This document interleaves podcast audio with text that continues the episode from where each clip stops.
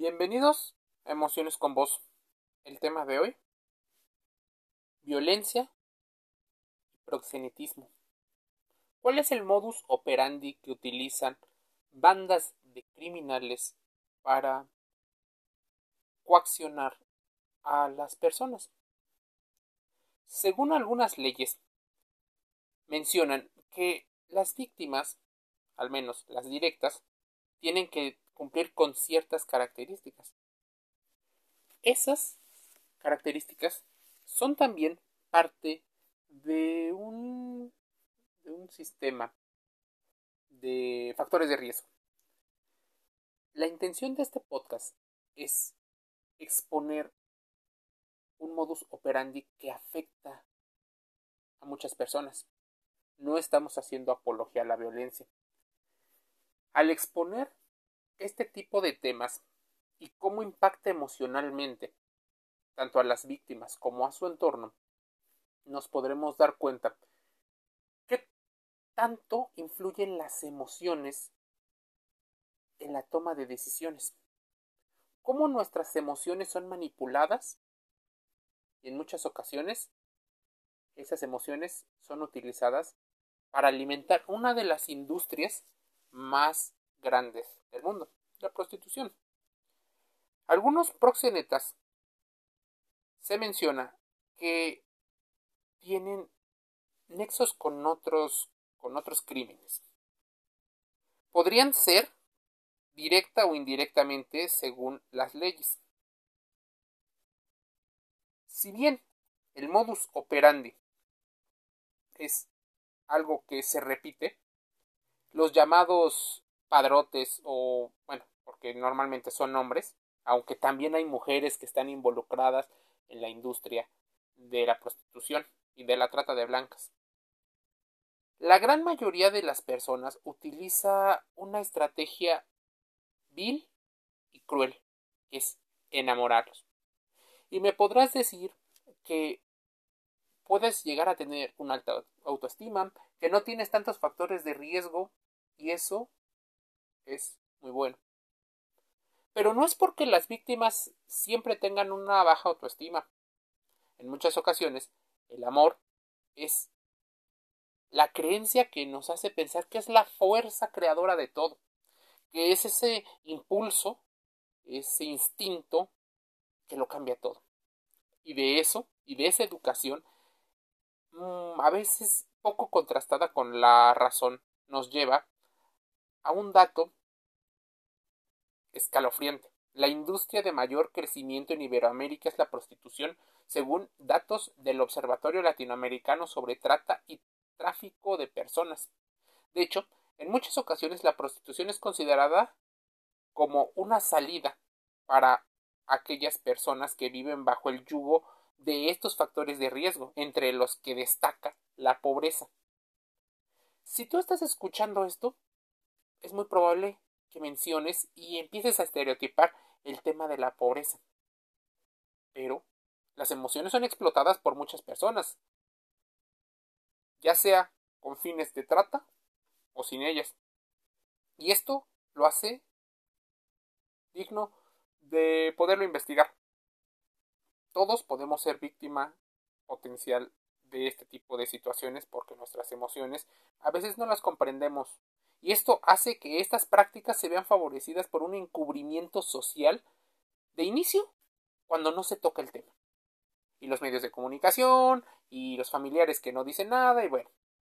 Es por ello que se trata de uno de los problemas sociales que se debe de tratar. Información existe. A ver, la permisividad que también las autoridades muestran hacia la trata de blancas o trata de personas, sobre todo de mujeres, se entiende como un negocio para muchas personas. Se, es un negocio ilícito y repudiado. Los padrotes o proxenetas son un tipo de explotadores sexuales que utilizan técnicas consistentes básicamente en tres estrategias. Uno, enamorar a las mujeres a las que pretenden extorsionar para luego obligarlas a prostituirse. El maltrato psicológico es el arma más potente para estos individuos y hacer una persuasión coercitiva para lograr su cometido. Y la persuasión coercitiva no creo que solo esté en la trata de blancas, también está en algunos cultos y, ritos, está también en prácticas comerciales, así como educativas y laborales. Se les promete en muchas ocasiones a las mujeres una esperanza, la idea de poder mejorar la vida. ¿Quién no quiere mejorar la vida? Todos, sin importar el género, la edad o el estatus socioeconómico. En ocasiones, la estabilidad sentimental, el dinero, uno que otro aparente lujo, a cambio de esa falsa promesa que todas las víctimas creen hasta que son obligadas a mantener relaciones sexuales con otras personas de las cuales no consienten. El padrote es una persona que ha establecido un modus operandi estableciendo incluso cuotas y tiempos establecidos. Muchas veces son las mujeres jóvenes cuya situación económica y personal no pasa por su mejor momento que son más propensas a caer en esta situación. Y no vengamos con la idea de la debilidad emocional, como si hubiera una jerarquía entre las débiles y las fuertes. Una de las características más nocivas que tiene la educación de las mujeres es que se pongan a competir entre ellas. Que unas sean las buenas, unas las malas, unas las santas y otras las putas, y en general se dividen. Porque probablemente esta división, lejos de ayudar en una sororidad a que se hermanen y busquen salir adelante, parece que fuera una contra muchas, incluso contra ellos. Existe un término que aparentemente está modernizando el modus operandi, que es el llamado lover boy. Hace poco escuchaba un término y ese era lover boy, que es un proxeneta de nueva generación que actúa como un verdadero depredador sexual con el objetivo de obtener dinero fácil utilizando la seducción, la persuasión de las mujeres convirtiéndose en un falso novio de las mismas para posteriormente explotarlas sexualmente o al menos económicamente en dado caso de que no tenga esta red. A ver, déjame decirte que existen en las redes una infinidad de contenidos falsos y peligrosos que utilizan estrategias muy tóxicas. El ghosting, gaslighting, orbiting, te enseñan cómo manejar las, las redes sociales y la mensajería instantánea. Y todo esto para obtener beneficios tanto emocionales, económicos y sexuales. Es más, también existen contenidos para mujeres, en las cuales maximizan su hipergamia, la optimización de la búsqueda del mejor eh, hombre que puedan obtener. Se idealizan muchas cosas, difícilmente se trata con racionalidad. Pero bueno, el método Loverboy no es una técnica nueva en el mundillo de la delincuencia, pues esta modalidad de estafador de sentimientos amorosos ya estaba presente en los tratados de, del crimen y los tratados contra, la, contra los crímenes desde los años 50. Es más, en las obras de Sealing donde aparece catalogado como un delincuente profesional refractario al mundo del trabajo. Es un trabajo especial. Es más, normalmente se enganchan, tristemente, desde niños, adolescentes y mujeres jóvenes, por la razón de buscar un mercado objetivo que son los hombres. Muchas de ellas, sí, podrían llegar a tener una autoestima de media a baja. Las de media podrían ser enamoradas. Por eso se engancha este tipo de situaciones. Probablemente uno de los factores de riesgo es un entorno disfuncional.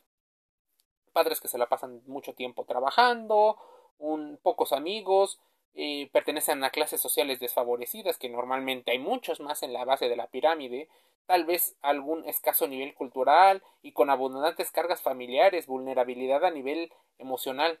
Tras conseguir enamorarlas, las invitan a viajar a una situación, a otro lugar.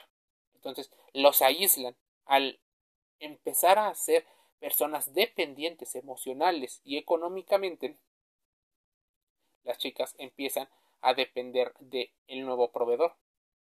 Cuando la chica descubre que nada es lo que parece y que hay una disonancia cognitiva y que ese lover boy, ese novio, es un tratante de mujeres y que ella es una víctima, es a veces muy tarde. Ha sido captada mediante un truco del falso enamoramiento. Ya está atrapada en el negocio de la explotación sexual y de un posible futuro desolador. A menos de que algunas de las cosas cambien, es importante conocer todo esto. El reclutador suele ser un tipo carismático, de buena presencia física, o al menos tiene buena palabra, sabe utilizar sus palabras. Y esto lo puedes trasladar como el carisma. La falsa imagen de seguridad se idealiza como esa figura del hombre proveedor, del hombre capaz, del hombre trabajador, del hombre exitoso, del príncipe azul o del guerrero poderoso que probablemente te va a salvar. Yo sé que existen consejos de mujeres donde te dicen que tienes que tener un alto valor, unos altos estándares, pero normalmente no te invitan esos contenidos a la reflexión, a la contrastación de información. Porque muchas de estas chicas vieron en el novio, en el overboy, a esa persona, a esa persona que los que las mujeres de su entorno le dijeron que era bueno.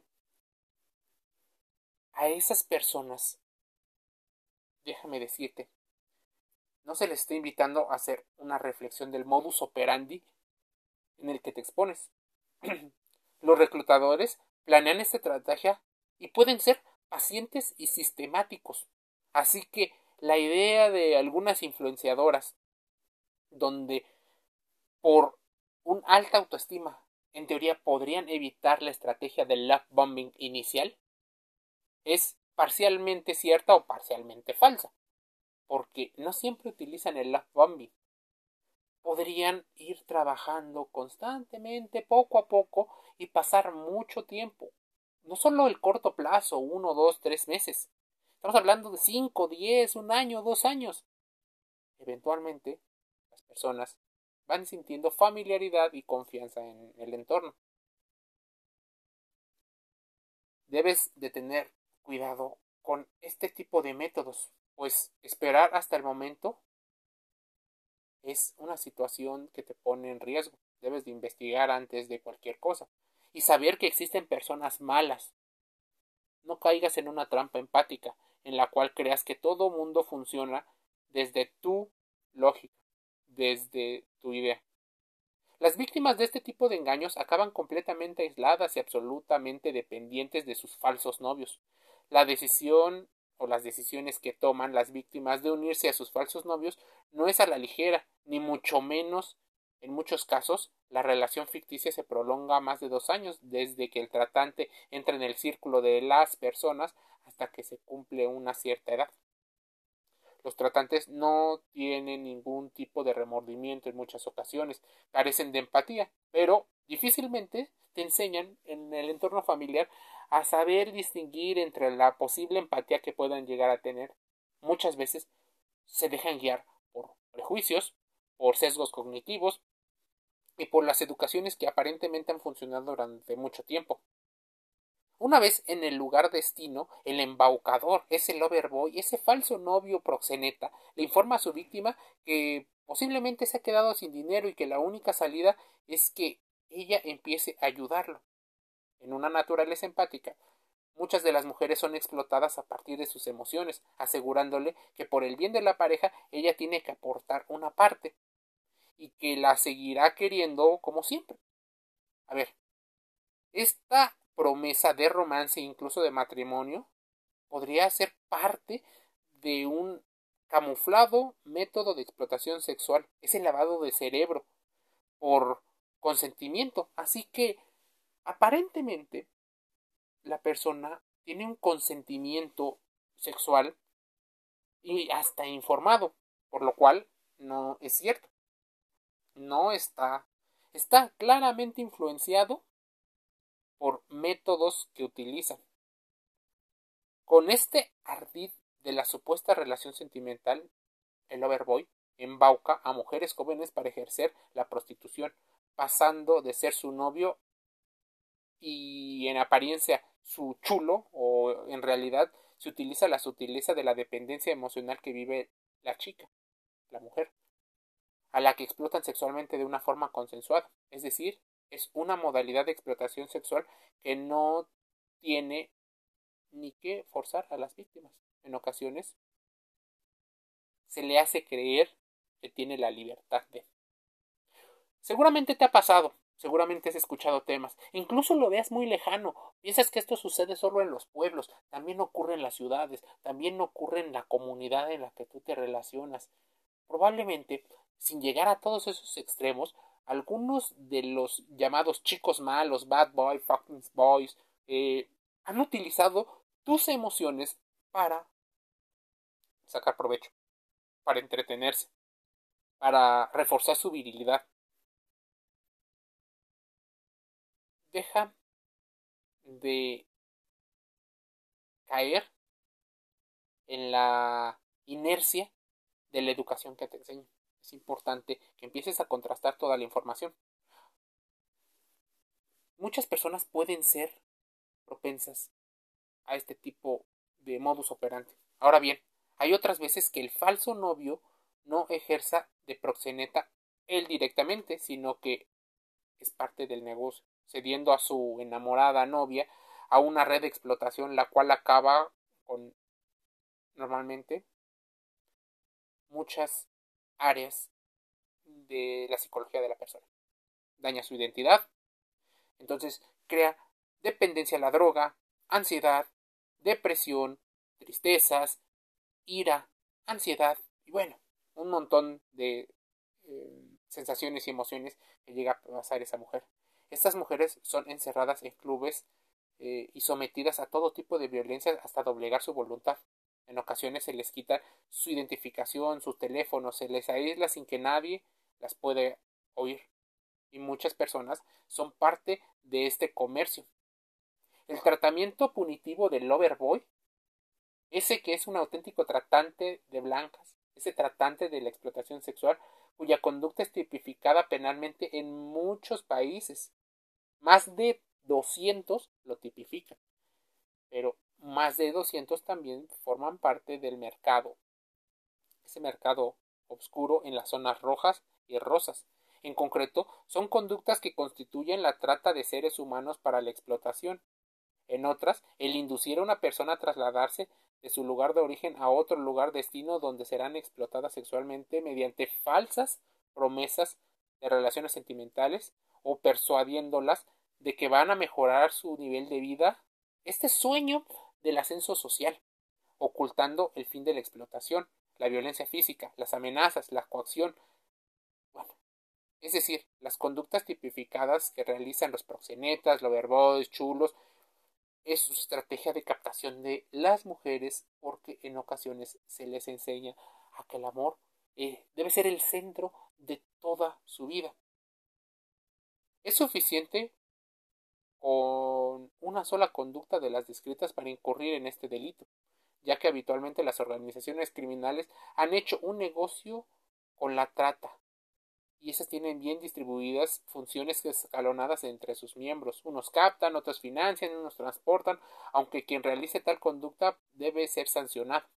Así, las emociones son utilizadas por este tipo de personas que pueden utilizar tus emociones para sacar provecho. Existen términos como violación, existen términos como proxenetismo.